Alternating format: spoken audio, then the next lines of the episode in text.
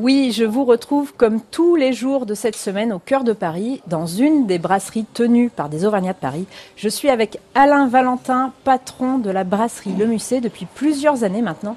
Alors comment êtes-vous arrivé à Paris finalement euh Oh bah, de façon euh, plutôt simple, hein. on est arrivé à Paris parce que bah, j'avais un oncle qui était déjà installé et puis c'est vrai que je voyais, de sa part beaucoup de travail mais une belle réussite. Du coup, ça nous a un petit peu incité avec Laurence à monter à Paris.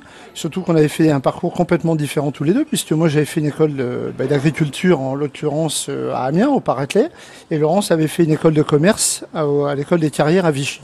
Et vous teniez un magasin de musique et de vidéo, un vidéoclub en fait à Saint-Flour. Alors c'est exact, ma, ma grande passion c'est la musique.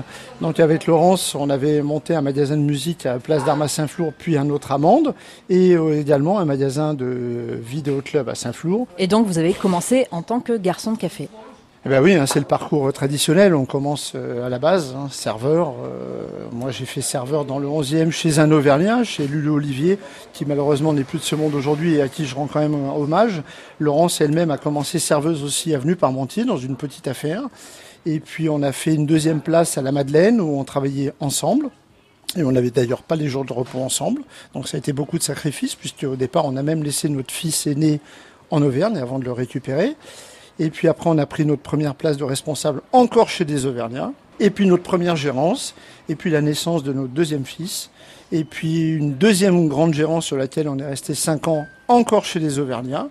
Et puis on a acheté notre première affaire en 2000, qui était le tabac du renard, à l'angle de la rue du renard et de la rue de la Verrerie, avant, en 2003, donc de venir ici au musée. Et là, vous travaillez non-stop. Bah, de toute façon, il n'y a pas de mystère. Je suis persuadé qu'aujourd'hui, même euh, la réussite est encore au rendez-vous. C'est vrai qu'il ne faut pas penser aux 35 heures ni aux 39 heures.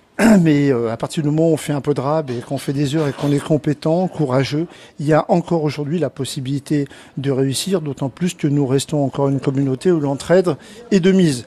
Bien évidemment, il faut faire ses preuves, c'est comme partout, on n'arrive pas du jour au lendemain. euh. Mais on raconte euh, beaucoup d'histoires euh, au sujet des Auvergnats de Paris. C'est pas une mafia, c'est de l'entraide, c'est de la générosité, c'est de la bienveillance avant tout.